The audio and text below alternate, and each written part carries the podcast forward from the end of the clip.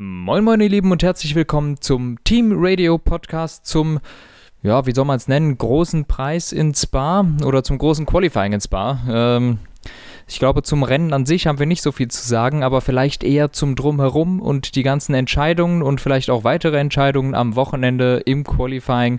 Und mit wir meine ich natürlich nicht nur mich, sondern auch den Dave. Hallo. Hallo. Ja, ähm, Qualifying war dafür umso spannender und da kann man, glaube ich, auch noch ein bisschen was erzählen. Ähm, einige Kandidaten, die extrem stark waren, einige sehr kluge Setup-Entscheidungen. Und ähm, ja, vielleicht fangen wir da mal mit einer der größten Sensationen an, nämlich George Russell auf Platz 2 im Williams. Das ist äh, nicht schlecht. Ja, das war nicht so bad. Und äh, ich muss sagen, ich habe auch überhaupt nicht damit gerechnet. Also, äh, das habe ich nicht kommen sehen, dass das dass der da plötzlich mitspielt. Also ich bin stark davon ausgegangen, dass Lando Norris, zu dem kommen wir sicher noch später, eine Rolle um die Pole spielen wird und Verstappen und Hamilton. Äh, aber George Russell hatte ich überhaupt nicht auf dem Zettel. Und dann fuhr er plötzlich da eine Runde. Ähm, wo die Kommentatoren schon gemeint haben, ah, der ist schnell in Sektor 1, schnell in Sektor 2 und dann wurde es auch tatsächlich ernst, als er dann irgendwann mal vorne gewesen ist und Hamilton konnte ihn nicht schlagen. Ähm, da war ich doch auch wirklich sehr erstaunt. Ja, also insgesamt eine gigantische Leistung tatsächlich. Ähm, zu Hamilton muss man sagen, Mercedes hat die sehr kluge Entscheidung getroffen, dass sie das Low-Downforce-Setup benutzen, weil sie davon ausgegangen sind, dass das Rennen im Trockenen stattfinden wird. Das ja. hat sich als sehr, sehr schlaue Entscheidung herausgestellt. Ähm, tatsächlich mhm. muss man aber auch sagen, ohne jetzt Russells Leistung schmälern zu wollen, weil trotzdem hat er seinen Teamkollegen klar besiegt. Der Williams ist im Regen, glaube ich, allgemein ein Auto, das sich da sehr wohl fühlt, weil Latifi auch, glaube ich, auf 12 nach vorne gekommen ist, nur drei Zehntel hinter Leclerc, hat sogar seinerseits Carlos Sainz einen Ferrari besiegt. Also das ist, glaube ich, schon not bad, aber natürlich ist es halt nochmal was anderes, wenn du dann plötzlich um die Pole mitfährst und deinen mhm. vermutlich zukünftigen Teamkollegen dann besiegst im Qualifying. Ja. Was, was ich etwas schade finde, ähm, das ist mir jetzt schon ein paar Mal aufgefallen, das war schon letztes Jahr so, ähm, was ich hoffe, was sich nächstes Jahr vielleicht dann ändert. Meines Erachtens sind die Regenreifen viel zu empfindlich ähm, auf deren äh, Funktionsfenster. Denn ich finde, es sind Abstände, die sind so groß, das habe ich bis letztes Jahr eigentlich noch nie gesehen, äh, dass es Autos gibt, die im Regen wirklich drei bis vier Sekunden hinterherhängen, die sonst vielleicht auch nur eine Sekunde hinterher sind, äh, weil die Reifen anscheinend wahnsinnig schwierig in irgendein Fenster zu kriegen sind. Also ich glaube, das, ich weiß nicht, das ist mir früher nicht so aufgefallen. Und mit früher meine ich vor drei, vier Jahren und nicht wirklich früher, früher. Ist, ist dir das auch aufgefallen oder hm, ist das im Hirn gespitzt?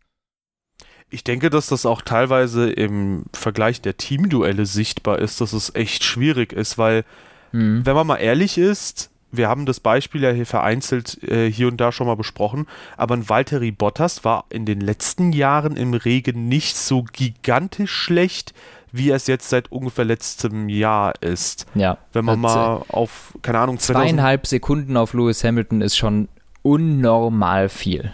Ja, ich glaube 2017 gab es mehrere Regenqualis oder 2018 auch. Ja. Und der ist mir da nie so extrem negativ aufgefallen. Klar, Lewis Hamilton ist im Regen eine Macht, aber wie deutlich der Abstand mittlerweile ist, ist sehr phänomenal. Und auch nicht nur dort, sondern tatsächlich auch bei äh, Red Bull. Da haben wir ja auch zwischen Verstappen und Perez zweieinhalb Sekunden, wo man sich auch denkt, okay, Perez, der hat aktuell auch eine schwache Phase. Das wird sich auch noch im Rennen äh, oder am Wochenende äh, Spa jetzt weiter durchziehen. Aber so schlecht ist der nicht, dass man halt sagen könnte, jo, der ja. Typ ist einfach zweieinhalb Sekunden hinter Verstappen. Also das ist schon seltsam. Ja, ja, auch zwischen den beiden Alpins fast eine Sekunde. Äh, also ich finde, die, die Abstände sind schon sehr, sehr groß. Äh, bei Aston Martin schwer zu sagen, weil äh, Stroll ja grandioserweise seine Quali-Runde gar nicht hat fahren können. Ähm, aber die, ja, die Abstände sind wirklich gigantisch. Und ich finde, da ist der Reifen eigentlich viel zu zickig. Das kann nur damit zusammenhängen. Ja, ähm, eine weitere Sache, wo es auch ein bisschen zickig wurde, war die Bedingungen in Q3. Du hast ja gesagt, äh, glaube ich, dass Lando Norris äh, durchaus auch ein Kandidat fürs äh, für die Pole Position war. Für mich auf jeden Fall. Ja, definitiv. Der war ja auch super flott und ja. ähm, leider hatten wir dann wieder mal so eine Situation, ähm, wo die Rennleitung, finde ich, verzögert reagiert hat. So würde ich das zumindest bewerten. Ähm, kannst ja gleich sagen, wie du es siehst. Ähm, aber wenn ein erfahrener Fahrer, der seit 15 Jahren ungefähr schon in der Formel 1 jetzt unterwegs ist, ähm, dir funkt, hey, das, ist ein, äh, das sind Bedingungen für eine rote Flagge, und darüber hinaus beschwert sich ein Lando Norris über Aquaplaning, dann finde ich, hast du einfach die Session oder du hast es zumindest stark in Erwägung zu ziehen, die Session zu unterbrechen, wenn es ein erfahrener Fahrer, der ohnehin nicht im WM-Kampf ist, der das nicht wirklich aus Eigennutz machen wird, äh, wenn der das meldet. Aber wenn dann schon zwei Fahrer sich da melden, dann denke ich mir schon so, ja, okay, da kann man das schon mal durchaus überdenken, gerade auch mit dem Hintergrund, was da auch am Tag davor mit der W-Series passiert ist, was im 24-Stunden-Rennen passiert ist, ähm, alles, was es an Kollisionen gab und dann kam es halt auch, wie es kommen musste. Natürlich muss jemand gerade auch in äh, Radion abfliegen ähm, und in dem Fall war es Lando Norris. Und natürlich eine absolute Ehrenmann-Aktion von Sepp, dass der da auch nochmal langsam da rancruist und sich vergewissert, dass äh, es Lando hoffentlich auch gut geht. Und zum Glück ging es auch allen gut und Lando konnte auch sogar nochmal am nächsten Tag ins Rennen rein. Theoretisch. Ja. Hat halt nicht stattgefunden, aber. Wird jetzt wenig spannend, weil ich allem zustimme, was du sagst. Ähm, ja, ich kann jetzt, ich kann nur das wiederholen, was du sagst. Vettel hat gesagt, das ist rote Flagge. Ich gehe davon aus, andere Fahrer werden sich auch geäußert haben, nur wir haben halt nur Vettel und Norris mitbekommen. Äh, Norris sagt, es ist Aquaplaning, das hätte rot sein müssen. Ähm, insofern fand ich es nicht gut von der von, von Masi, dass er das hat weiterlaufen lassen. Vettel, Ehrenbruder, hält an und guckt. Ähm, hat mir auch super gut gefallen. Schöne Geste. Ging allen gut. Nichtsdestotrotz muss ich sagen, war auch einfach dumm von Norris dann. Also, da habe ich mir dann auch gedacht, hör mal, eigentlich sagt ihr hier, es ist rote Flagge und ja, ihr seid Rennfahrer, aber trotzdem, wenn du weißt über alles Aquaplaning und jetzt habe ich mir mal angeguckt, wie der da durchgefahren ist, ne? Also wirklich wie ein Verrückter, als wäre es Trockenras, der da rein, das kann nicht funktionieren. Das war eine äußerst dämliche Aktion von Lando Norris. Ähm, in Anbetracht der Tatsache, dass er selber vor wenigen Sekunden gesagt hat, über alles Aquaplaning. Also es ist ja jetzt nicht so, dass er nicht gewusst hat, dass das hier gerade wahnsinnig gefährlich ist. Und ja, es ist nicht die Pflicht der Fahrer, das hat Vettel auch gesagt. Äh, die Fahrer, solange grün ist, fahren die. Aber wenn grün ist, heißt das nicht, dass man übers Limit pusht, wenn man schon in der Einrollrunde gemerkt hat, dass das Limit extrem schnell kommt. Und deshalb muss ich sagen, ich fand der Unfall war schon auch selber verschuldet, besonders wenn man, wenn, wenn man wie, wie er vorher sagt, hör mal, überall ist Aquaplaning und eigentlich ist es unfahrbar. Wenn er dann mit wirklich 300 in Rouge reinfährt, äh, ist das absolut offensichtlich, wie das endet. Deshalb finde ich, da muss man eigentlich einen dicken Minuspunkt auch bei Norris selber setzen, der sich da selber möglicherweise die Pole gekostet hat. Ähm, nichtsdestotrotz gilt meines Erachtens die Sicherheitspflicht, äh, also die, die, äh, die FIA oder die, die Renn, äh, Renndirection, die muss dafür sorgen, dass es sicher ist. Das hat sie am nächsten Tag auch getan. Ähm, und zu diesem Zeitpunkt war die Strecke schon nicht mehr sicher. Also es hätte eigentlich gar nicht mehr fahren äh, gefahren werden dürfen. Ja, also ich finde auch, was an dem Tag so ein bisschen versäumt wurde, jetzt kommen wir dann smooth rüber zum Rennen, ähm, das wird am nächsten Tag halt wieder gut gemacht. Ähm, ich fand es auf jeden Fall gut, dass es letztlich kein Rennen unter Rennbedingungen gab, also dass sie nicht unter Rennbedingungen gefahren sind, weil wie du sagst, die Strecke war nicht sicher und das Ding ist, da kommen halt mehrere Probleme zusammen. Zum einen, dass, äh, das hat auch einer von Alpine gut erklärt, dass die Autos nicht schnell genug fahren können, dass sie halt den Abtrieb generieren, dass du halt wie in einem Formel 1 Auto vernünftig fahren kannst. Und zum anderen ähm, hast du auch die Situation natürlich, dass ein Formel-1-Auto dadurch, dass es unter den, über den Unterboden so viel Abtrieb generiert, dass du halt auch einfach so viel Wasser und so viel Spray letztlich aufgewirbelt bekommst, eben über den Unterboden und wodurch halt einfach ja. die Sicht nach hinten komplett ähm, ja, auf Null gesetzt wird quasi. Und deswegen, das war meiner Meinung nach mal eine richtig gute Entscheidung, die auch Mut erfordert, dass man da auch mal sagt, nee, sorry, geht leider nicht.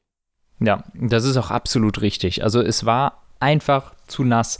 Das ist natürlich super traurig, aber ähm, jetzt kommen natürlich wieder die Nostalgiker, auch wenn ich äh, natürlich feststelle, unter unseren Zuhörern sind solche Leute sehr wenig anzutreffen. Äh, nichtsdestotrotz gibt es das überall im Internet, die Leute, die sagen, ja, früher wären die da noch gefahren. Und ich sage denen, nein, früher wären die da auch nicht gefahren. Das war eine absolute Ausnahmesituation oder ein Ausnahmeregen, der darunter gekommen ist. Ähm, das gab es einfach noch nicht, dass es so doll geregnet hat. Ähm, wie Lewis Hamilton hat gesagt, sobald ein Auto fünf Meter von einem weg war, konnte man es nicht mehr sehen, nicht mal mehr die blinkenden Rücklichter, weil die Gischt so stark war. Das heißt, alle, außer der Führende, wären komplett blind gefahren. Und das, das ist äh, neben, der, neben der Thematik, dass du die Reifen sowieso nicht ins Arbeitfenster kriegen kannst und die Bremsen und alles, dass es alles gar nicht geht, ähm, hättest du quasi 19 blinde Fahrer. Und selbst äh, Verstappen musste dauerhaft neben dem Safety Car fahren, weil er hinterm, selbst hinterm Safety Car konnte er nichts sehen. Und das Safety Car hat keinen fetten Diffusor, das ganz viel äh, äh, Regen hochwirbelt, sondern nur ein paar Reifen, die halt auch ein bisschen Gischt machen, aber bei weitem nicht so viel wie, ein, wie so ein fetter Diffusor von einem heutigen Formel-1-Wagen.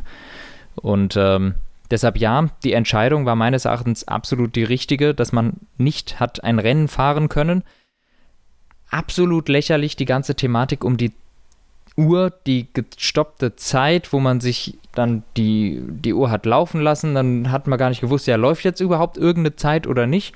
Dass die maximale Rennzeit von vier auf drei Stunden reduziert wurde, ist mir auch völlig entgangen. Das habe ich in diesem Rennen gelernt. Ähm, und dass es auch noch komplett useless ist, dass sie das gemacht haben, weil ja anscheinend die Rennleitung trotzdem auch diese Uhr einfach unterbrechen kann. Also, ja. das fand ich war ein völliger Blödsinn. Wozu macht man denn dann überhaupt diese Drei-Stunden-Regel, wenn dann genau dieser Fall eintritt, weshalb man diese Regel gemacht hat und sie dann einfach aussetzt? So ein Schwachsinn.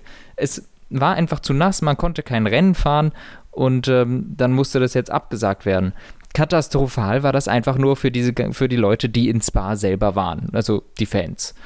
Äh, wie furchtbar wäre das gewesen, wenn wir da gewesen wären. Ich erinnere mich noch, äh, du und ich, ein paar Jahre her, aber wir waren, waren wir zweimal da? 2016 war ich auf jeden Fall da. 16, ja. Da, 16 waren wir in Spa. Wir hatten super geiles Wetter. ja, definitiv. Also, ähm, wir haben es so sehr, sehr gut erwischt. Aber es war auch das letzte Augustwochenende. Stell dir vor, wir hätten so ein Wochenende gehabt. Da fährst du doch nie wieder hin. Ja, definitiv. Ja, das war vor, äh, das war noch vor Zeiten des äh, heftigeren Klimawandels.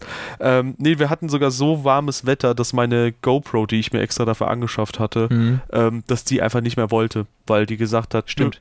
Ich bin zwar eine Extremkamera, aber mir wird es jetzt zu extrem. Ja. Ähm, du hast jetzt sehr viele Sachen eingebracht. Also Punkt 1, ähm, das mit der Sicht definitiv und da muss man mal anführen, Thema Sicherheit, ne? Niki Lauda, ich meine, jeder, der den Film Rush gesehen hat, der wird das auch wissen. Insofern ja. ist das auch schon mal äh, historisch ähm, das, das ist halt der historischen Vorlage entnommen, dass er 76 halt einfach die WM nicht für sich entscheiden nee, konnte. Früher waren es doch echte Männer. Richtig. Lauda war also der Interpretation nach kein echter Mann, wenn man das so nimmt, weil der 76 in Fuji an die Box gegangen ist, weil er gesagt hat, nee, das wird jetzt einfach zu gefährlich. Und Prost ist 89 in Adelaide zum Beispiel auch an die Box gefahren. Das hat mir ein äh, User, schöne Grüße an Phil, auf YouTube geschrieben. Ähm, was ich auch nicht wusste, 89 an, äh, in Adelaide an die Box gegangen, weil Wusste er auch, auch nicht. Ehrenbruder hat, Prost. Ja, weil er gesagt hat, ey, das wird einfach zu gefährlich. Und wenn man auch mal in die Historie zurückschaut, auch da, wenn man die Senna-Doku mal gesehen hat, ähm, die auch finde ich sehr cool ist, der hat da auch irgendwie verschiedene Sicherheitskonzepte gebracht und hat da auch gesagt, ey, es ist doch total doof, wenn man irgendwie, keine Ahnung, wenn man in eine Auslaufzone fährt, dass man wieder zurückfahren muss. Warum stellen wir nicht Pylonen auf und dann musste irgendwie, keine Ahnung, drumherum fahren oder sonst was. Irgendwie so in der Art. Mhm. Und ähm, der war halt auch ein großer Freund vom, zum Thema Sicherheit. Und es ist, finde ich, vermessen zu sagen, ja, die sollen halt einfach fahren, ist doch egal, was für Bedingungen es sind. Jetzt, wenn man mal das mal äh, extrem nimmt, wir hatten ja vor ein paar Wochen die Flutkatastrophe. Die ja auch Spa sehr hart erwischt hat. Wenn ja. da so viel Wasser liegt, dann wird doch hoffentlich niemand mehr sagen, spätestens da, da muss man noch fahren können, weil da wirklich einfach ein Fluss quasi ähm, durch Eau Rouge durchgeflossen ist. Und letztendlich auch jetzt, wir hatten jetzt keinen so offensichtlichen Fluss, aber es war halt einfach so viel Wasser, da ging nichts mehr. Und ja, es war einfach zu nass. Und wie du sagst, ich finde dieses Thema mit der Drei-Stunden-Regelung, das ist alles so super wischiwaschi und mir hat das überhaupt nicht gefallen, weil wenn du jetzt so ein Szenario hast, also ich, ich hätte es vielleicht verstehen können, wenn man gesagt hätte, ja gut, wir können nach ungefähr einer Stunde das Rennen starten. Vielleicht wollen wir uns fünf Minuten Puffer verschaffen, dass wir am Ende vielleicht noch mal die Zwei-Stunden-Regel so plus Einführungsrunde jetzt ausreizen, bla bla bla bla bla bla. Äh, wir machen das auf drei Stunden, fünf Minuten, aber selbst da, mach doch keine Ausnahme, stell das nicht hoch, weil jetzt wirst du daran gemessen, was du in diesem Rennen gemacht hast. Und in diesem Rennen mhm. warst du sehr inkonsequent. Und sonst kann man ja immer wieder sagen, ja, vertrau den Stewards, vertrau den Stewards oder die FIA, die Formel 1 weiß schon, was du machst. In dem Fall wollte sie einfach bewusst ihre eigenen Regeln umgehen, um irgendwie noch ein Rennen zu haben, was nicht also was absehbar nicht geschehen wird. Und wie mhm. du schon sagst, die Leute vor Ort, ich finde, es ist denen gegenüber äh, sehr unfair, weil zu Hause konnte ich, nachdem es hieß, ja, zehn Minuten später soll es stattfinden, zehn Minuten später soll es stattfinden. Also erstmal, ich habe in der Nacht davor nur zwei Stunden geschlafen, also war es für mich eigentlich auch ganz entspannt, dass ich mir immer wieder den Wecker zehn Minuten später stellen konnte, äh, immer noch ein bisschen dösen konnte. Und später konnte ich noch ein bisschen schneiden. Aber das ist halt für die Leute, die vor Ort sind, furchtbar. Das ist eine Katastrophe. Ja. Wenn die wenigstens wüssten, okay, bis 18 Uhr können wir noch mit einem Rennen rechnen und sonst nicht. Und gut, die Autos sind dann nochmal ähm, quasi im Matsch versunken in den Campingplätzen und so weiter und so fort. Wir wissen selbst, die Anlage ist einfach echt aus dem letzten Jahrtausend halt wirklich noch. Yes. Und ähm, die auf den Matschplätzen da sind echt am Arsch ja, definitiv. Die mussten ja auch warten, bis die Autos geborgen wurden und sowas. Und ja. ansonsten muss man halt einfach sagen, äh, kommuniziert das und lasst die Leute nicht extra lang warten.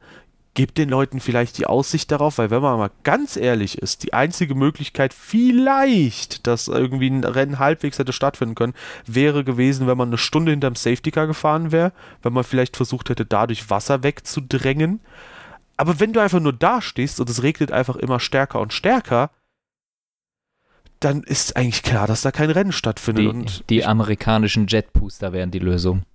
Oder das, ja, äh, habe ich auch ein schönes Vergleichsbild gesehen, dass da bei der Nesca einfach richtig krasse äh, Verdrängungsmaschinen äh, quasi am Werk sind. Alter, das sind einfach Trucks, die haben ein fucking Jet-Triebwerk drin und pusten die Strecke trocken. Das ist so abgefuckt.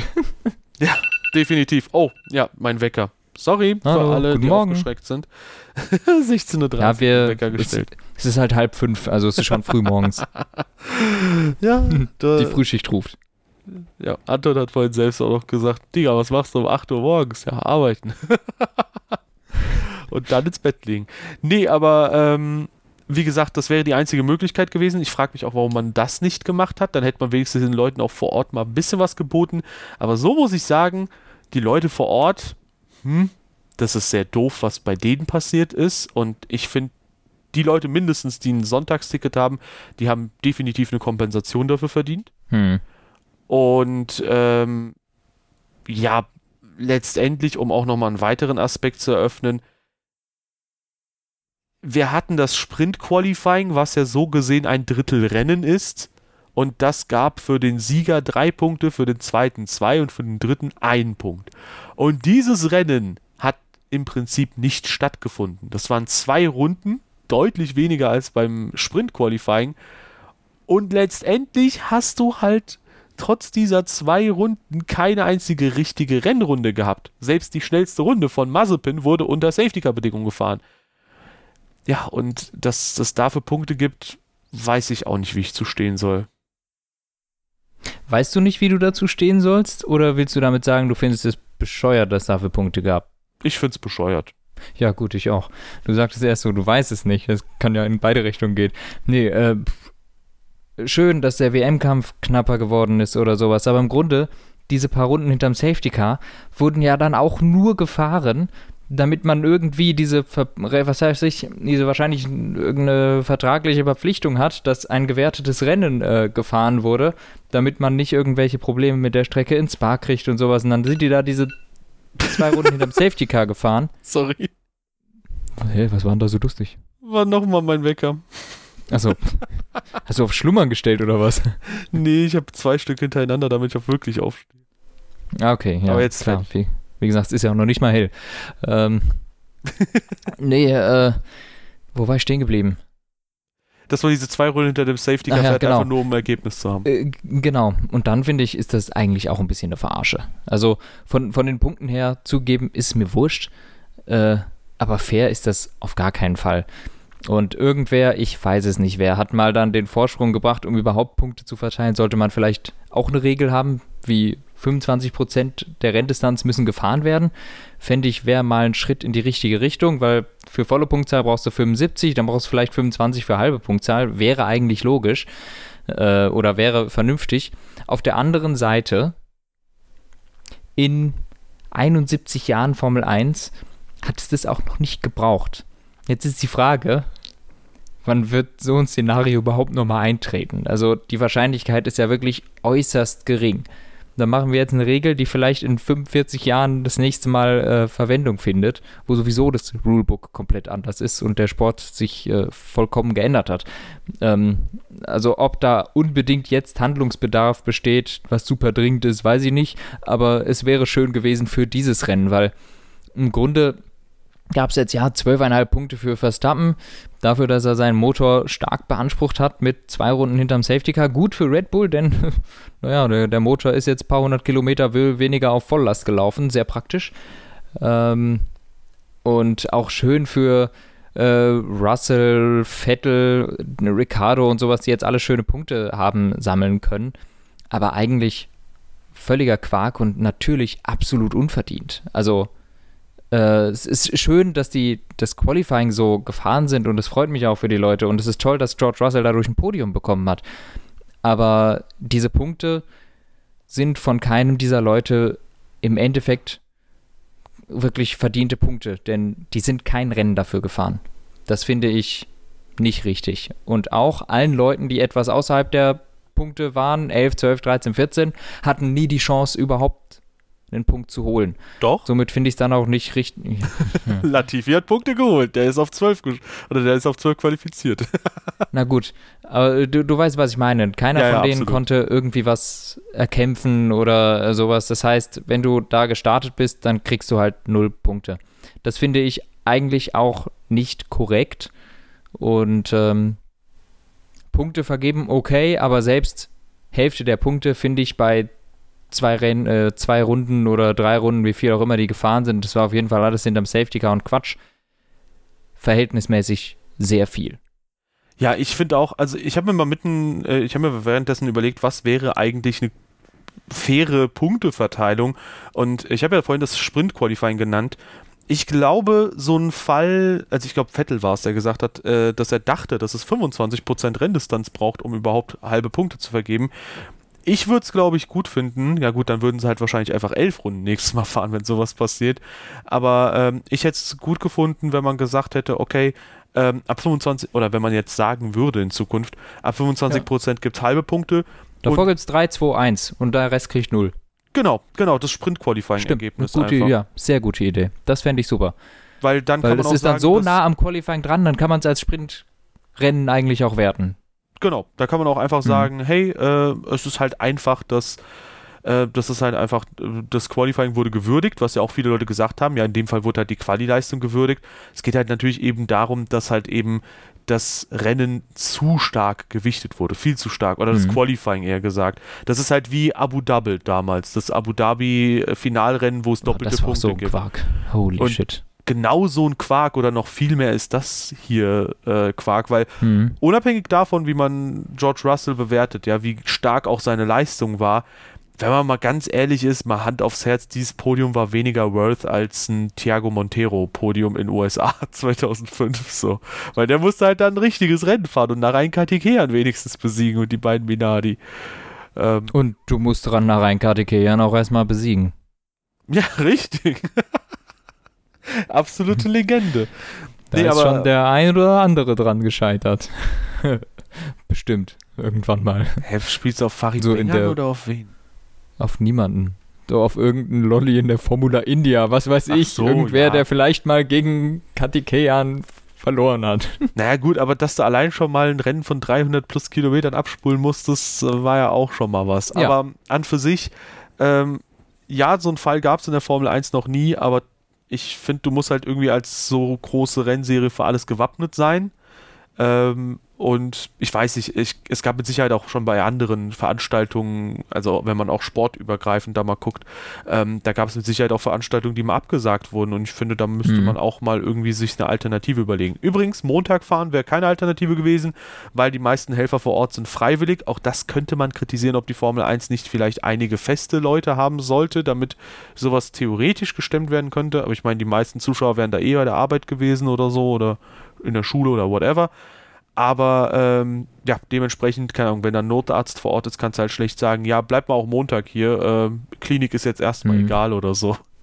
Ja, auch ähm, gerade in diesem Fall, wir fahren jetzt nächstes Wochenende schon in, also wir, lol, äh, die, die sind jetzt nächstes Wochenende schon in Niederlande und bei so Back-to-Back-Weekends ist das sowieso schon logistische Meisterleistung, dass sie das alles hinkriegen. Und so hätten die noch einen Tag weniger. Es war Danny Ricciardo, der gesagt hat, dass das eigentlich, das könnten die gar nicht. Also, dass die das überhaupt nicht, dass, dass die auf diesen Tag zwischendurch nicht verzichten könnten.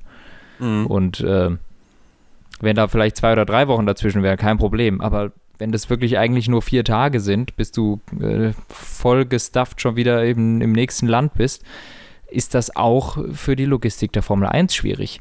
Und somit war es äh, neben den Gesichtspunkten, die du genannt hast, eigentlich klar, dass ein Rennen am nächsten Tag nicht stattfinden kann. Ja. Darüber hinaus, ähm, wenn man jetzt nochmal ein, zwei weitere Aspekte sich betrachtet, zum Beispiel Thema schnellste Runde, ich war mir auch nicht so sicher, ob irgendeiner in der Formel 1 eine Ahnung hat, ob man dafür jetzt, wenn es einer in den Top 10 gewesen wäre, der die geholt hätte, Punkte hätte vergeben müssen. Und das, das Chaos. So ein Joke das Chaos geht ja sogar noch weiter, pass auf. Ähm, die Formel 1 oder die FIA, ich weiß nicht mehr genau, welche der beiden Parteien, die waren sich aber nach dem Rennen erstmal unsicher, ob sie das überhaupt vernünftig mit dem Prozedere gehandhabt haben, sodass mhm. sie wirklich Punkte verteilen können. Die haben ja. ihren Tweet mit den vorläufigen Rennergebnissen dann erstmal wieder gelöscht. Und da denkst du dir auch so, oh Leute, come on, also jetzt beim Ernst, also wenn ihr schon so eine Farce als Rennen anbieten wollt, dann könnt ihr doch wohl wenigstens, also wenn ihr euch selbst unsicher bei eurer Arbeit seid, gut, letztlich gab es jetzt Punkte, muss man fairerweise sagen, aber das kann doch nicht euer Ernst sein. Und jetzt kommt nochmal ein weiterer Aspekt. Auch Sergio Perez, der in seiner Runde zur Boxen, äh, nicht zur Boxengasse, sondern zur Startbox hin, gecrashed ist, auch dort war Unklarheit da. Darf der das Rennen jetzt nochmal bestreiten oder nicht. Ja. Und das, anfangs das hat mich aber auch gewundert, weshalb es da überhaupt eine Unklarheit gab. Ja, also dass Michael Masi so klar sagt, that's a no. Und dann denke ich mir auch so, warum? Was willst du denn überhaupt? Wer also sorry, du bist der F Rennleiter der F1, aber so viel Blödsinn, wie du bis jetzt gemacht hast, wer bist denn du jetzt einfach No zu sagen? Wenn du sagst, ja, das musst du doch mit den Stewards abklären, dann sag doch von Anfang an, ja, ich leite dich an die Stewards weiter oder irgendwie sowas. Mhm. Das habe ich wirklich überhaupt nicht verstanden, weil nach meinem Verständnis, äh, solange das Rennen nicht losgegangen ist, ist das egal. Also solange die fünf Ampeln nicht aus sind, dann musst du zwar aus der Box starten, aber das ist doch wurscht. Also, das habe ich überhaupt nicht verstanden. Ein Auto, das sowieso aus der Box startet, das fährt auch nie ins Grid. Das fährt auch nie eine Einrollrunde vorher oder äh, muss es nicht jedenfalls. Das fährt nicht ins Grid, erreicht es nie, darf trotzdem starten. Und so meine, meiner Auffassung nach geht das da absolut genauso. Das ist völlig das Gleiche. Also das, das habe ich wirklich gar nicht verstanden, weshalb es da überhaupt eine Diskussion gab, weil nach meinem Verständnis der Regeln ähm, darf das Auto repariert werden, dann muss er nur halt aus der Box starten. Ja, so what? Oder halt von hinten. Äh, je nachdem, ob sie es noch hinkriegen. Und das fand ich dann auch wirklich komisch, weil dieses Startprozedere hat ja noch nicht begonnen und es gab noch keine vier Ampeln, die ausgegangen sind. Das Rennen wurde nie gestartet. Ja. Also hat er den Rennstart auch nie verpasst.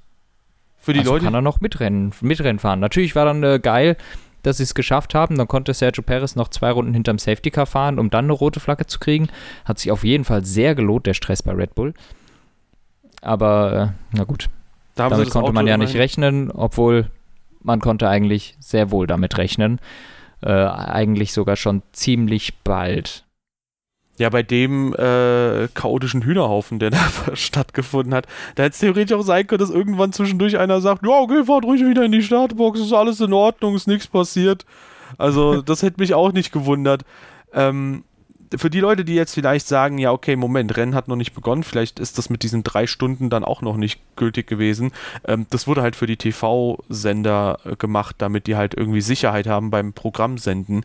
Weil, keine Ahnung, wenn du im Nachhinein unbedingt noch Bauer sucht Frau oder die Autohändler gucken willst, ähm, dann äh, soll RTL halt Sicherheit haben dazu, dass das halt eben stattfinden kann oder irgendwas anderes, wo es halt wirklich irgendwie lizenztechnische Gründe oder sonst was hat, dass sie das auch senden müssen und dass die halt einfach nicht irgendwie zwölf Stunden im schlimmsten Fall oder so ein Formel-1-Rennen halt irgendwie laufen lassen müssen. Deswegen drei Stunden ab Eventbeginn heißt also drei Stunden ab 15 Uhr ähm, darf halt so ein äh, Rennen dann quasi stattfinden. Und dann muss es auch fertig sein, mit oder ohne Okay. rote Flagge. Also so würde ich es zumindest interpretieren, weil Ja, so habe ich es auch andere, verstanden. alles andere wird keinen Sinn ergeben. So habe ich es auch verstanden. Aber wie gesagt, diese, an diese Regel wurde sich ja ohnehin nicht gehalten.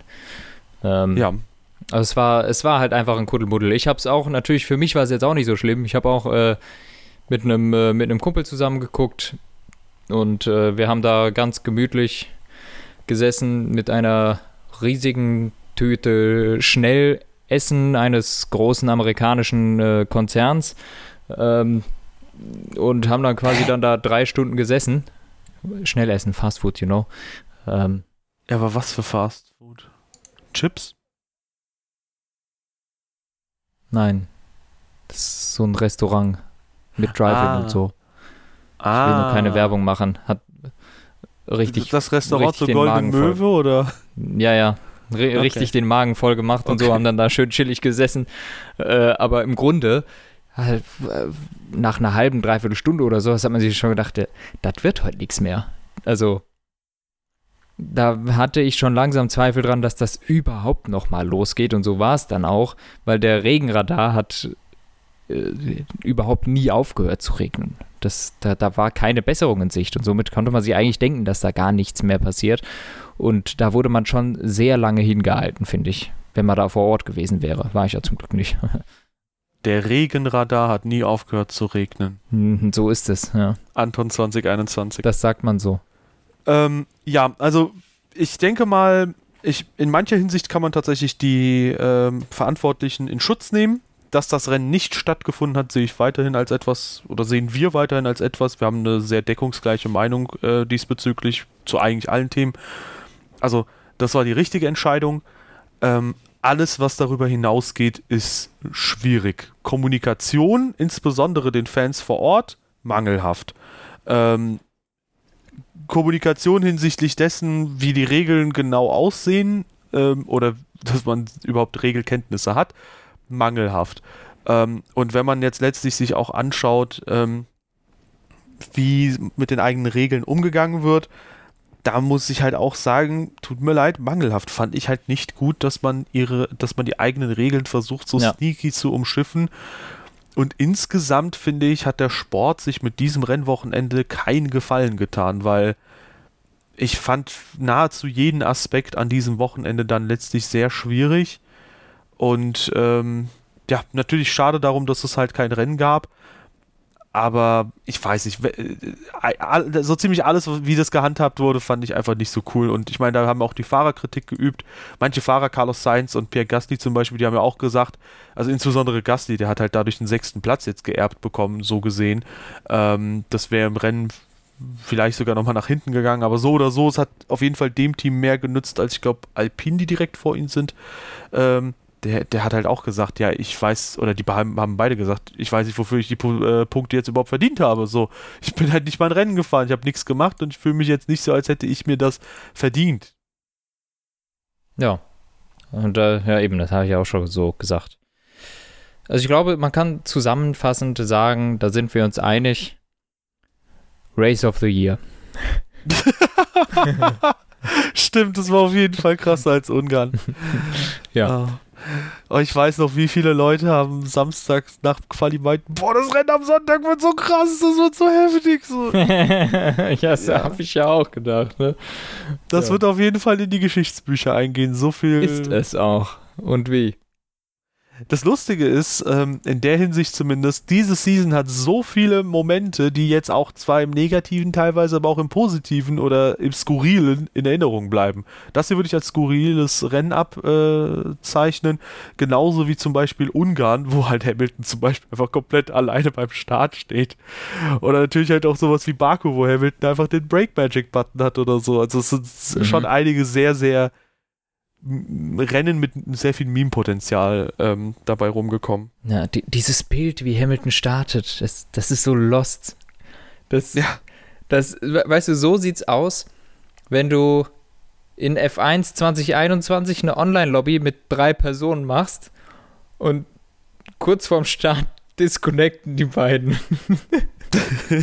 du fährst dann da so dein Rennen und denkst dir so, boah, für die Statistik hole ich mir den Sieg ab. nice. äh, oh, äh, aber ja. So irgendwie ja. so ein bisschen sieht es aus. So ein bisschen wie, wie, wie ein Spiel, aber völlig surreal. Aber das ist ja schon ein Rennen her. Weißt du, was sich die Formel 1 halt dachte nach Ungarn? Können wir es schaffen, dass noch weniger Leute ein Rennen starten als Lewis Hamilton in Ungarn? Ja. Ist, gel ist gelungen, ne? Keiner hat ein Rennen gestartet. Mhm. Ja, mein Lieber, wer bald auch leider kein Rennen mehr starten wird, ist äh, jemand, der die Formel 1 jetzt seit über 20 Jahren äh, begleitet hat, mit zwei Jahren Pause. Und zwar Kimi Räikkönen. Ja, das ist, äh, wann, wann kam die Info raus? Jetzt gerade diese Woche. Räikkönen hört auf. Ich habe ja noch nicht so viel davon von ihm selber gehört. Äh, außer vielleicht von, wo ist er am liebsten? Zu Hause mit der Familie. Was wird er am meisten vermissen? Ja, jedenfalls nicht die Presse. Ja, also, äh, ja, sehr schade. Aber um ehrlich zu sein, es hat sich abgezeichnet. Also ich habe nicht damit gerechnet, dass er nächstes Jahr noch dabei sein wird, weil meines Erachtens, das sagt man bei Raikön natürlich immer mal wieder, aber ich finde, dieses Jahr trifft es auch zu. Ich finde, er wirkt nicht mehr so motiviert wie noch äh, vor vielleicht eins, zwei Jahren, wo andere auch schon gesagt haben, der ist überhaupt nicht motiviert, aber da war Kimi einfach Kimi und ich weiß nicht, ob es jetzt noch so das ist, womit er sein Leben verbringen will. Ich denke, er, er kann sich das leisten, mit seiner Familie zu Hause zu sein, aber im Großen und Ganzen, ähm, ja, möchte ich eigentlich dir hier das Wort überlassen. Ja, lustigerweise wird das ja anscheinend, ähm, wenn die Gerüchte stimmen, nicht mal so richtig eintreten, weil der jetzt bei der Indica irgendwie was unterschreiben soll oder so. Ah. Ja, ist aber ähm, auch eine andere Serie, ne? Ja, wahrscheinlich ein bisschen nochmal entlastender oder so. Aber ähm, an für sich muss ich ehrlich gestehen, ich habe letztes Jahr Raikkonen noch äh, lustloser empfunden und da hatte ich teilweise selbst auch schon also mit dem gefremdelt, ähm, weil sowas wie Mugello, dieses For What, fand ich halt echt so, meh. Und dieses Jahr, muss ich ehrlich gestehen, war es so wieder für mich ähm, auf dem Weg der Besserung. Auch, dass er zum Beispiel der Fahrer ist, der in, in der ersten Runde die meisten Positionsverbesserungen hat. Natürlich auch durch die Startposition bedingt. Ja. Aber ähm, letztendlich, ja gut, Kimi ist natürlich halt, ich würde sagen, was den Charakter angeht, schon mal so ein bisschen äh, leichtes Phänomen so, der wird halt mindestens. Den versteht man nicht im Endeffekt. Wow, wow. Ähm, mindestens was das angeht, wird er halt einfach als äh, Legende in die Formel 1 äh, eingehen. Und äh, ja, keine Ahnung, wir können da gerne, mal, gerne gemeinsam mal kurz in Erinnerung schwelgen, weil ich mhm. weiß, ja, wir waren. Also, Alter, der wird nicht wegen. Äh, der wird. Also von mir aus zweitrangig wegen seines Charakters. Ich glaube, wir werden. Bleiben ich glaube, wir werden beide tatsächlich so grob an eine Season denken, wo, glaube ich, auch so ein bisschen das bei uns beiden so äh, ähm, sich 2009, äh, ja. spitz zugelaufen hat. Was? Nein, natürlich nicht. War auch ein Highlight. 2009 in Spa, ein Rennen in einem ja. Ferrari, der nicht so das, das Baba-Auto war. Das, das war es aber auch schon mit den Highlights in 2009. Ähm, nee, nee, also, also wir, wir reden beide von 05. Genau, Natürlich. 2005. Ja. Das war die Saison. Also ich weiß noch, du warst äh, recht großer Anhänger von Alonso, ich von Raikönen. Ähm, so seit 2002 bei mir, äh, weil, keine Ahnung, ich fand halt irgendwo, der hat die Lücke, die Häkkinen hinterlassen hat, gut gefüllt und ich wollte halt einfach einen Finn im McLaren haben. Das war so damals mein Weltbild. Finn gehören ja. in einen McLaren oder in ein silbernes Auto. Hm. Ähm, Valtteri Bottas-Hater sehen das heutzutage anders. Und seit Kovalainen hat man auch gemerkt, das muss nicht unbedingt. Passt nicht sein. immer, ja. ja, also so, welche, die sind lost.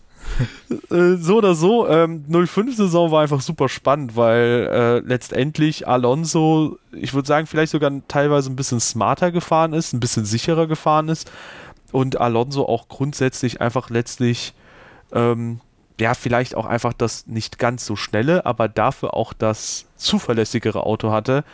Aber was halt einfach 05 insane war, war der McLaren, der zwar Zuverlässigkeitsprobleme hatte, aber insbesondere unter der Führung von Raikönnen, bei ja. Montoya hat es nicht so gut geklappt, zu einem absoluten Biest wurde. Also ich würde behaupten, das war zu der Zeit plus minus zwei, drei Jahre, ähm, also im Zeitraum von zwei, drei Jahren, die schnellste Fahrzeug-Fahrer-Kombination, äh, äh, was die reine Pace angeht. Das ja. war schon insane. Ja, also das, das sind wirklich auch Sachen, das ist, das bleibt mir wirklich im Kopf. Also Raikönen in diesem 05er McLaren ähm, absolut, wirklich absolut unschlagbar, wenn das Auto gehalten hatte auf der Strecke. Es war, ähm, das war so eine Wahnsinnskombination. Dieses Auto war unfassbar schnell in den Händen von Kimi Raikönen und ähm, ich denke auch, dass, dass er mit, mit etwas ja, vielleicht auch mit ein bisschen mehr Schützenhilfe von Montoya sogar die WM hätte gewinnen können, trotz der ganzen Defekte, aber mm, das war ein klassisches Newey-Auto, schwer zu fahren. Montoya hat sich ein bisschen schwer getan, besonders am Anfang der Saison. Und es hat im Endeffekt einfach nicht gereicht, weil natürlich auch Alonso eine grandiose Saison gefahren ist und der Renault war halt oft auch sehr schnell, vor allem am Anfang war der Renault sehr schnell, immer mal wieder hatte der Zeiten, wo er sehr schnell war. Und somit ähm, ja, war das natürlich eine, eine, eigentlich sehr spannende Saison nach, äh, besonders nach 2004, was nicht gerade eine besonders spannende Saison gewesen ist.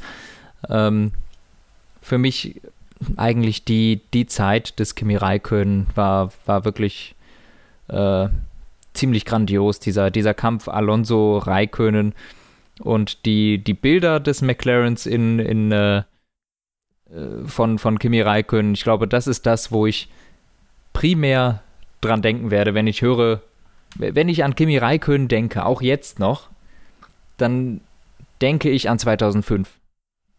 Ja. Das ist für mich so die, der Kern Kimi Räikkönen gewesen. Dieses, dieses, äh, dieses Bild, auch in diesem unfassbar cool aussehenden Auto, was ich damals nicht cool fand, was aber nicht daran lag, dass ich das Auto hässlich fand oder sowas, sondern einfach, es war nicht der Renault, ne? dann muss man es halt hässlich finden, äh, weil ich war ja für Alonso. Äh, äh, Im Nachhinein betrachtet natürlich, das ist ein super geil aussehendes Auto. Und ähm, da denke ich wirklich sehr, sehr gerne dran zurück.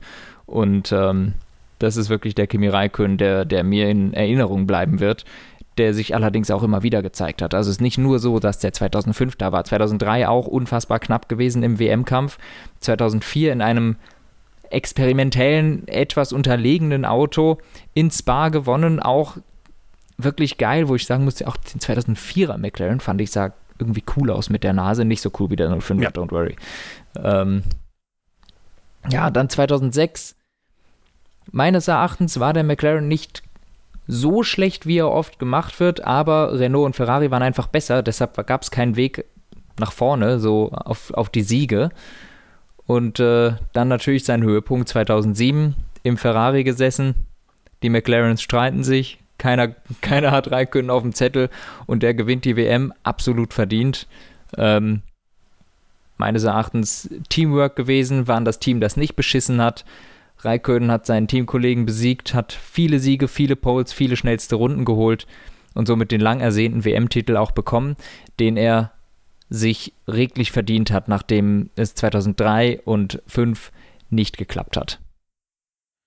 Ich finde, es ist immer noch jammerschade, dass das halt, also gut, retrospektiv betrachtet muss ich sagen, ich hätte mir nicht gewünscht, dass Raikkonen jetzt quasi Alonso zum einfachen Weltmeister degradiert, aber ähm, ich finde es jammerschade, dass Raikkonen es nicht im McLaren geschafft hat, weil ich mir das echt gewünscht hätte, weil da würde mich jetzt auch die Meinung der Zuschauerinnen interessieren, ob ihr dann quasi, also natürlich erstmal in welcher Zeit ihr aufgewachsen seid.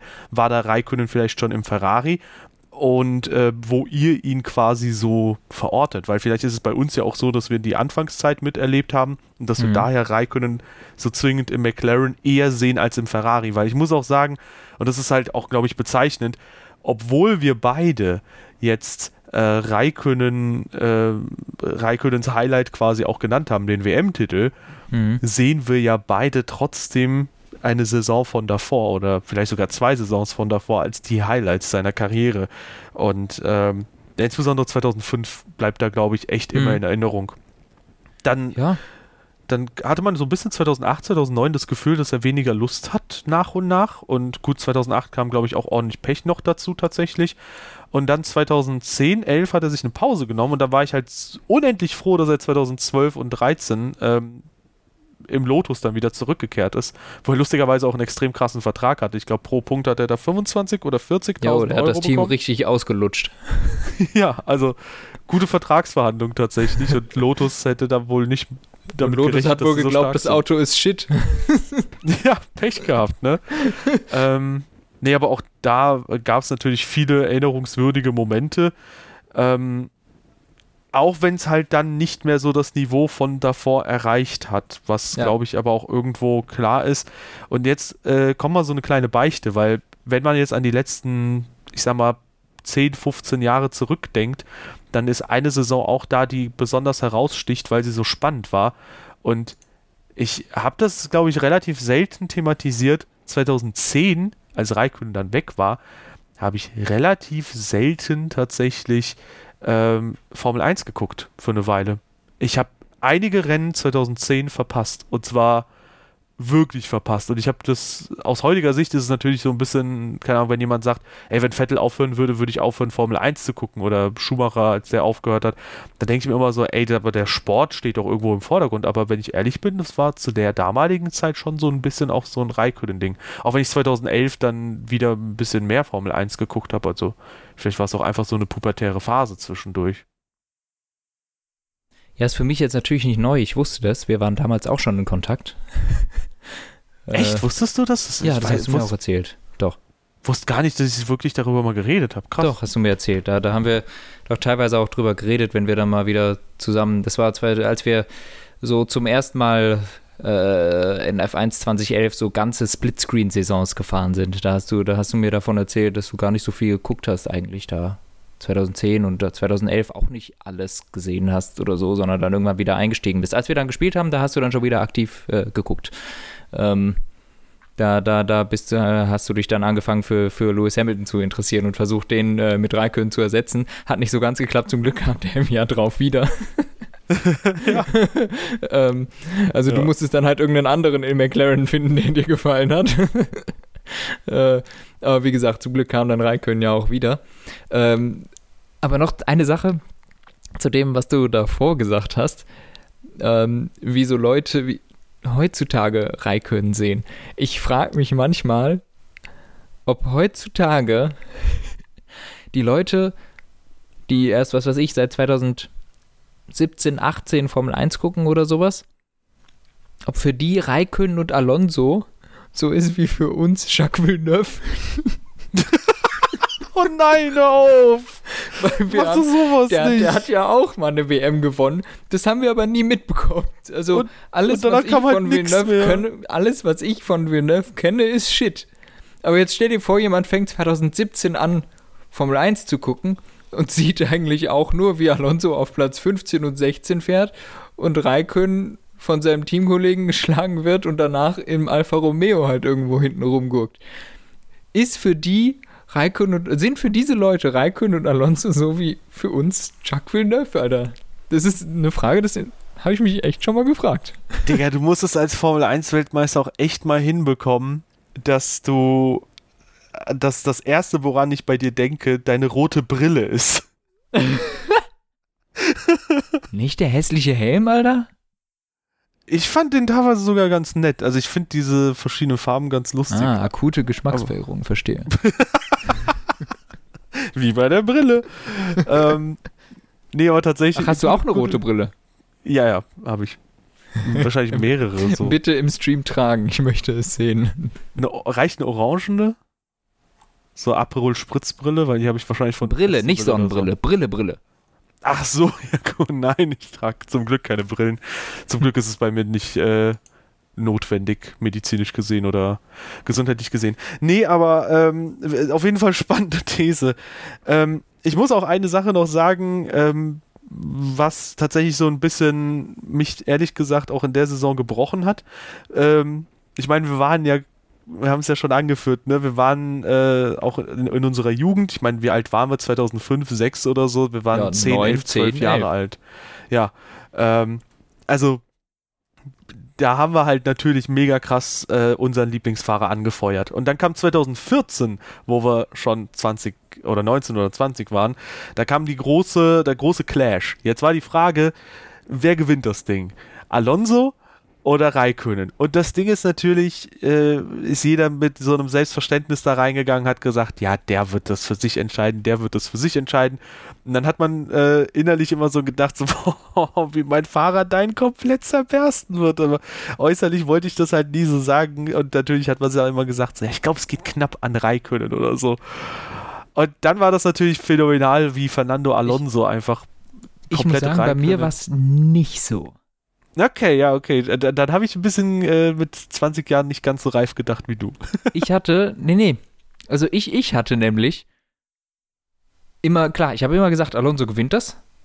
Aber ich hatte immer im Hinterkopf, holy shit, was, wenn der gefickt wird? also ich hatte da schon im Kopf so immer, boah, das kann, wenn, wenn, wenn das nach hinten losgeht, stell dir das mal vor, ne? Äh, also ich, ich war, bin da vielleicht nach außen selbstbewusst reingegangen, aber ich war es nicht. Ich war mir sehr unsicher, besonders wegen der Regelumstellung, ob, ob das dann noch passt. Ich, ich hätte dir gesagt, in so 12, 13, da wäre ich mir zu 100% sicher gewesen, dass da, da bügelt der Alonso jeden weg. Äh, aber dann mit den neuen Regeln und sowas, ah, das Heck wird nervöser, die Autos sind vielleicht übersteuernd, das waren alles Sachen, wo man immer gedacht hat, das ist eigentlich so Raiköns Ding. Ähm, deshalb war ich mir eigentlich gar nicht so sicher. Das Lustige ist, wenn man das jetzt retrospektiv betrachtet, ich würde das genau andersrum tatsächlich sehen. Ich glaube tatsächlich, meine These ist, dass seit 2014 Raikönnen nicht mehr so wirklich gut unterwegs ist. Und gut, das ist jetzt anhand von 2014 nicht schwer auszumachen. Um ja, inzwischen glaube ich das auch. Ja, genau. Retrospektiv, wie gesagt, würde ich es andersrum sehen. Ich glaube, 2012 und 2013 wäre es zwischen den beiden recht eng geworden, während das 2014 einfach komplett peinlich wurde als Raikönnen-Fan. Und aber auch da muss ich sagen, irgendwie kann man natürlich versuchen, aus allem was Positives rauszuziehen, aber tatsächlich ist es, finde ich, was Positives. Diese derbe Niederlage von Raikönnen hat irgendwo auch mal meinen, also der war bis dahin immer überlegen bei seinem Teamkollegen. Also der war, gut, die, die Rookie-Saison weiß ich gerade nicht mehr, wie die ausgegangen ist bei Sauber, aber seit 2002 er hat David Coulthard fertig gemacht, er hat Montoya besiegt, er hat äh, Massa, gut, da war er hier und da mal auf Augenhöhe, aber er hat zum Beispiel den WM-Titel geholt, Massa hat es nicht. Tja, get wrecked. Und äh, auch Grosjean gegenüber war er überlegen. Und dann bist du natürlich in so einem Selbstverständnis, dass du auch denkst, okay, es ist irgendwie schon ganz richtig und gut, wenn du so ein Phantom hast und wenn du den richtigen Fahrer in Anführungszeichen unterstützt, dann kannst du ja nur auf die richtige Karte setzen. Und das war so eine derbe Klatsche letztlich, ähm, dass ich mir dann dachte, okay, ähm, jetzt muss ich halt anfangen, so ein bisschen meinen Horizont zu erweitern. Das war die Phase, wo ich wirklich angefangen habe, aktiv und deswegen versuche ich auch immer wieder den Leuten zu sagen, versuch, hasst nicht Lewis Hamilton oder so, ja. Öffnet euren Mind, um so ein bisschen die ganze Formel 1 World zu rallen. Ähm, nee, aber äh, versteht es wirklich so ein bisschen mal nicht mit diesem begrenzten Horizont zu betrachten, weil die Formel 1 Welt kann so schön sein, wenn du wirklich mal die einzelnen Qualitäten jedes Fahrers wertschätzen kannst. Und 2014 habe ich herausgefunden, vielleicht war Raikkonen 2005 der beste Fahrer im Feld. Das kann natürlich sein. Vielleicht war er es auch 2012 und 2013 oder einer der besten Fahrer. Vielleicht war er auch 2007 und 2008 ein gigantisch guter Fahrer. Was sich aber da gezeigt hat, ist, Fernando Alonso hat eine Qualität, die einem Raikkonen, finde ich, bis heute so ein bisschen fehlt. Alonso setzt so ein Auto und der ist im Regelfall schnell. Ausnahmen bestätigen die Regel. Ein Raikkonen braucht vielleicht und das hatte ich auch schon mal in einem Video zu Vettel auch mal zusammengefasst, auch bezüglich der Hybrid-Ära, wo ich auch glaube, dass die dem jetzt nicht so gut getan hat die letzten Jahre äh, oder fast jetzt schon ein Jahrzehnt. Ich glaube, dass halt Alonso da eine Qualität hat, die manch anderem Fahrer, der auch zwar Weltklasse ist, die den Leuten fehlt. Und da sehe ich halt einfach das Ding, wo ich sage, okay, ich bewerte jeden Fahrer individuell, unabhängig davon, ob ich ihn mag oder nicht. Und das hat, hat, mir, wie gesagt, so ein bisschen die Formel 1-Welt geöffnet, dass ich da einen sehr viel sachlicheren Ansatz finde, weil du kannst diese Niederlage von Raikönen nicht mit Phantom irgendwie wegdiskutieren. Du kannst nicht sagen, der hatte viel mehr Pech als Alonso und die Strategien wurden versemmelt und so weiter und so fort und keine Ahnung vielleicht war 2020 so eine Saison für Vettel-Fans, wo die irgendwie so ein bisschen äh, den Horizont erweitern und auf andere Sachen blicken können. Wie gesagt, I feel you, liebe Vettel-Fans. Das war auch eine derbe Niederlage. Aber bei mir hat es, wie gesagt, eben geholfen, dass ich dann mal nicht nach Ausreden oder sonst was suche, sondern dass ich mal auf die Sache blicke und sage, okay, Raikkonen ist ein verdammt guter Fahrer. Ich bin froh, dass er in der Formel 1 ist oder mittlerweile kann man sagen, dass er bald in der Formel 1 gewesen sein wird. Boah. Aber man äh, nimmt quasi, man lernt daraus, dass halt eben auch andere Fahrer ihre Qualitäten haben. So, das war jetzt also, sehr viel. Erstmal hast du schön gesagt, zweitens dicken Respekt für die Grammatik, mit dem bald in der Formel 1 gewesen sein wird. Voila, das hört sich nach 1 plus in Deutsch an. Ähm. Ich schwöre, war 3 minus, weil Inhalt war scheiße. ich, ich war trotzdem absolut beeindruckt äh, von, von dieser von diesem Satz. Ja, ich kann das nicht so gut, wie du merkst. Ähm, oh Gott. Ich hatte in Deutsch immer eine 4 oder so. Das war halt, ne? Ja, ich möchte raus, ne? an, die, an, die, Zuschauer, einer von uns beiden ist bilingual aufgewachsen.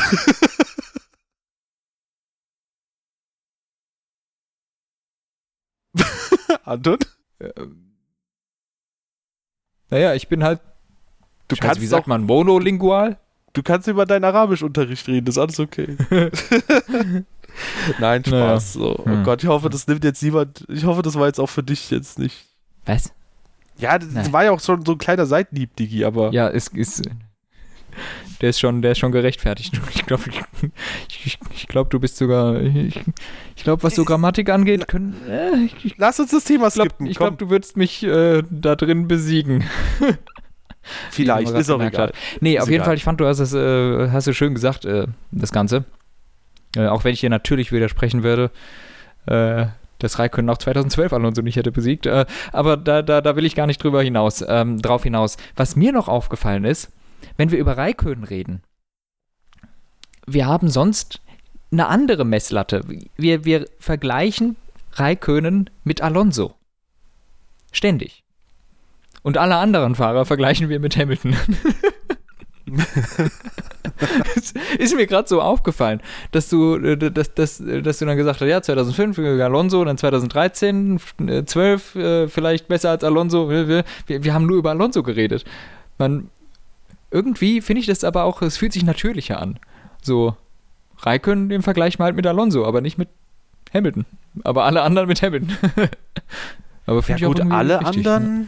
Ja, doch Gut, schon, ne? Jeder, der danach halt kam, ne? Oder jeder, der danach halt auch irgendwie konkurrenzfähig war, weil Raikönnen, also bei Vettel zum Beispiel kannst du ja sagen, 2017, 18 hat der einen WM-Kampf gegen Hamilton gehabt, aber. Ja, Vettel kannst du noch gerade so auch noch mit Alonso, kannst du auch noch mit Alonso vergleichen, aber alle anderen bist du eigentlich schon bei Hamilton angelangt. Wobei, wenn ich mal so überlege, zum Beispiel den Ricardo, den vergleicht man ja auch eher mit Verstappen, oder? Also ich glaube, es kommt halt hm. immer darauf an, was da der beste Referenzwert dann entsprechend ist. Und ja, mit dem vergleichst du die dann. Ja. Und für die Leute, die halt nach 2014 oder seit 2014 im WM-Kampf waren, für die ist halt auf jeden Fall Hamilton die Messlatte. Ja, ja das stimmt. Ja, aber eben das mit dem Horizont erweitern, das, das auf jeden Fall, das äh, tut sicher jedem Fan etwas gut und eigentlich macht es dann auch mehr Spaß. Also selbst ich als äh, Hardcore-Kartikeyan-Fan musste dann halt auch mal merken, dass, dass er halt nicht jeden besiegen kann. Thiago Montero Sondern war das gegen einen Ticken besser an. Montero und auch Pedro de la Rosa war dann einfach kein, kein Gras mehr gewachsen. Ja? Da ging es dann einfach nicht weiter. Und da muss man dann auch einfach so stark sein, dass selbst solche Legenden des Sports ähm, irgendwo ihre Grenzen haben. Ach ja. oh Gott. Ich bedanke ja, mich dafür. Das, das durfte ich mir aus, ausdenken während deines Monologs. Ehre. Ja, also insgesamt ähm, ein etwas emotionaler Abschied, auch wenn ich es, äh, glaube ich, im anderen Kontext nicht zugeben ist ja noch nicht würde.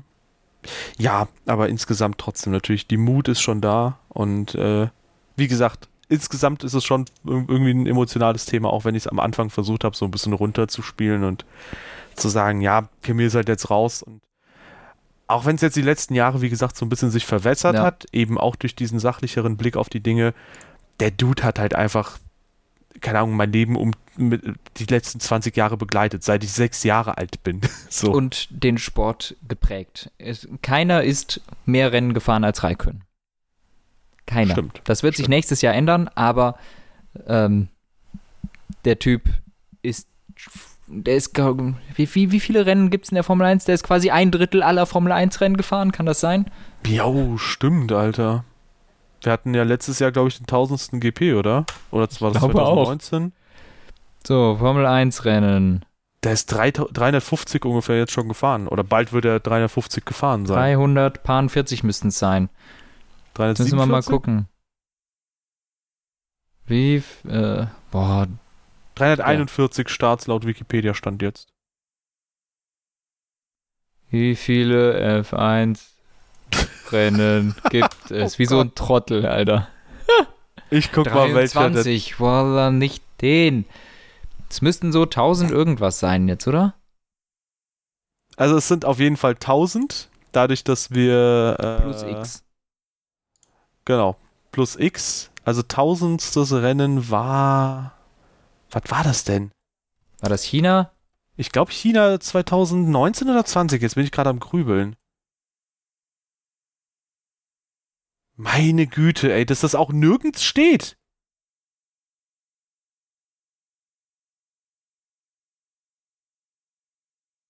Ferraris tausendster GP war, glaube ich, in Mugello. So, das Duell beim tausendsten Rennen. Das sieht mir nach China 17 aus, muss ich sagen. War das tatsächlich 17? Ist das so lange her? Also ich sehe hier auf jeden Fall China GP, das tausendste Rennen und es ist ein Bild dazu und das Bild ist auf jeden Fall der Ferrari-Anzug von 2017. Uff. Jetzt ist natürlich die Frage, haben die das passende Bild dazu.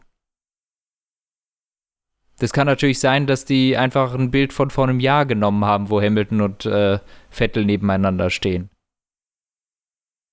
Ah, hier, ich habe einen Artikel gefunden von Sportbuzzer, von Karin Sturm. Schöne Grüße. 2019 vom April. Die Formel 1 lässt am Sonntag beim Großen hm. Preis von China einen Meilenstein hinter sich in Shanghai, kommt zum tausendsten GP. Ich wusste, dass es nicht so lange her sein kann. Eieiei. War es 19 und die haben hier ein altes Bild verwendet oder was? Oder ich bin blind. So, jetzt schicke ich dir mal das Foto. Ja, also 341 Rennen von, ja, wir haben jetzt diese Saison 1, 2, 3, 4, nach äh, 12 Rennen steht da sogar oben drüber. 2020 hatten wir wie viele Rennen? 17, das heißt, wir haben 1029 Rennen schon mal. Und jetzt müssen wir 2019 natürlich nochmal gucken. Da waren es plus 18, ich glaube 1047 Rennen dürften wir jetzt haben vor Sandford. Mhm. Ähm, das heißt, wir sind bei 1047 Rennen, davon ist äh, Raikkonen 341 gefahren. 341 durch 1047. Ja. 32,5% aller Rennen ist er gefahren. Ja, also ein Drittel. Kann man quasi ja, sagen. Genau. Genau. Ist, der ist ein Drittel aller Formel 1 Rennen gefahren. Das musst du dir mal vorstellen. Das ist schon sehr viel. So, und Grüße gehen raus an äh, ran.de, die hier ohne Jahresanzahl sagen, der 14. April war das tausendste Rennen und dann dafür ein Bild von 2017 verwenden. Das gefällt mir sehr gut. Stehe ich natürlich ja. da wie ein Trottel, ist aber nicht meine Schuld. Können alle gerne nachgucken und ran.de ein paar Klicks anscheinend dann gönnen. für, für das Kackbild. Ja. Anton sagt, dass ihr das falsche Bild verwendet habt, was? Und dann plötzlich die Redaktion, wer ist Anton? Was ist passiert? Tja. Ach ja. ja, also insgesamt ähm, Legende, wie gesagt. Alonso yes. kommt da ja jetzt auch bald hin. Ich glaube, Alonso mhm. hat 320 Starts aktuell. 22 müssten es sein. Je nachdem, ob du jetzt Spa zählen willst oder nicht. Ne? ja, zählen wir, komm, come on. Ähm, ja, auf jeden Fall 322 Rennen. Das ist auch schon mal eine, eine Menge. Ja, ähm. Ach, und ich sehe auch gerade, Alonso hat Raikönnen gelobt. Nie schmutzige Tricks verwendet. Krass. Ja, also, ähm, wollen wir dann an der Stelle Schluss machen? Ja, denk schon, ne? Jo, dann geht's beim nächsten Mal hoffentlich um ein richtiges Rennen. Und äh, dann können wir hoffentlich äh, nicht so viel drumherum erzählen. Ansonsten die Fahrerfragen bezüglich Alfa Romeo, Williams und Mercedes, da scheinen sich die Gerüchte zu verdichten und es scheint wohl darauf hinauszulaufen, dass das bestimmte Fahrer sind. Ich meine, wo viel Rauch ist, da ist auch oft Feuer. Ja. Aber da wollen wir trotzdem noch nichts kommentieren, weil ich bin schon übel gehypt auf das Comeback von Narain Kartikeyan an der Seite von Lewis Hamilton. Glaubst du, Christian Clean könnte eventuell auch nochmal zurückkommen? Naja, bei Alfa Romeo ist ein Platz frei, ne? Ja. Ich würde ihn mir mindestens als äh, TV-Experten äh, wünschen, weil der war auch letztens lustigerweise bei Kevin im Podcast mit dabei. War auch lustig. Ja, aber ansonsten, äh, ihr Lieben, schließen wir die Folge ab. Jawohl. Ähm, für die Leute, die gerade am Start sind, an den Empfangsgeräten sind, äh, vielen, vielen Dank für eure Aufmerksamkeit. Wenn es euch gefallen hat, hinterlasst gerne eine Bewertung auf der Plattform eurer Wahl. Gerne auch ein, ähm, ein äh, Follow dalassen. Das wäre sehr, sehr ehrenhaft. Und ansonsten, wie gesagt, ihr könnt gerne mal, ähm, ich glaube, primär YouTube nutzen, um mal unsere angesprochenen Fragen zu beantworten. Das würde mich halt brennend interessieren, insbesondere ja, ob ihr Alonso und Raikönnen seht, wie viel ne? nur ohne rote Brille. Und ansonsten, äh, sorry an alle Leute, die roten, rote Brillen tragen, so war das äh, natürlich nicht gemeint. Es war nur die. Ja, außer Brille sie ist halt hässlich. ja, genau. Außer die ist die von Jack Villeneuve. und, und ansonsten bis zum nächsten Mal. Tschö. Tschö.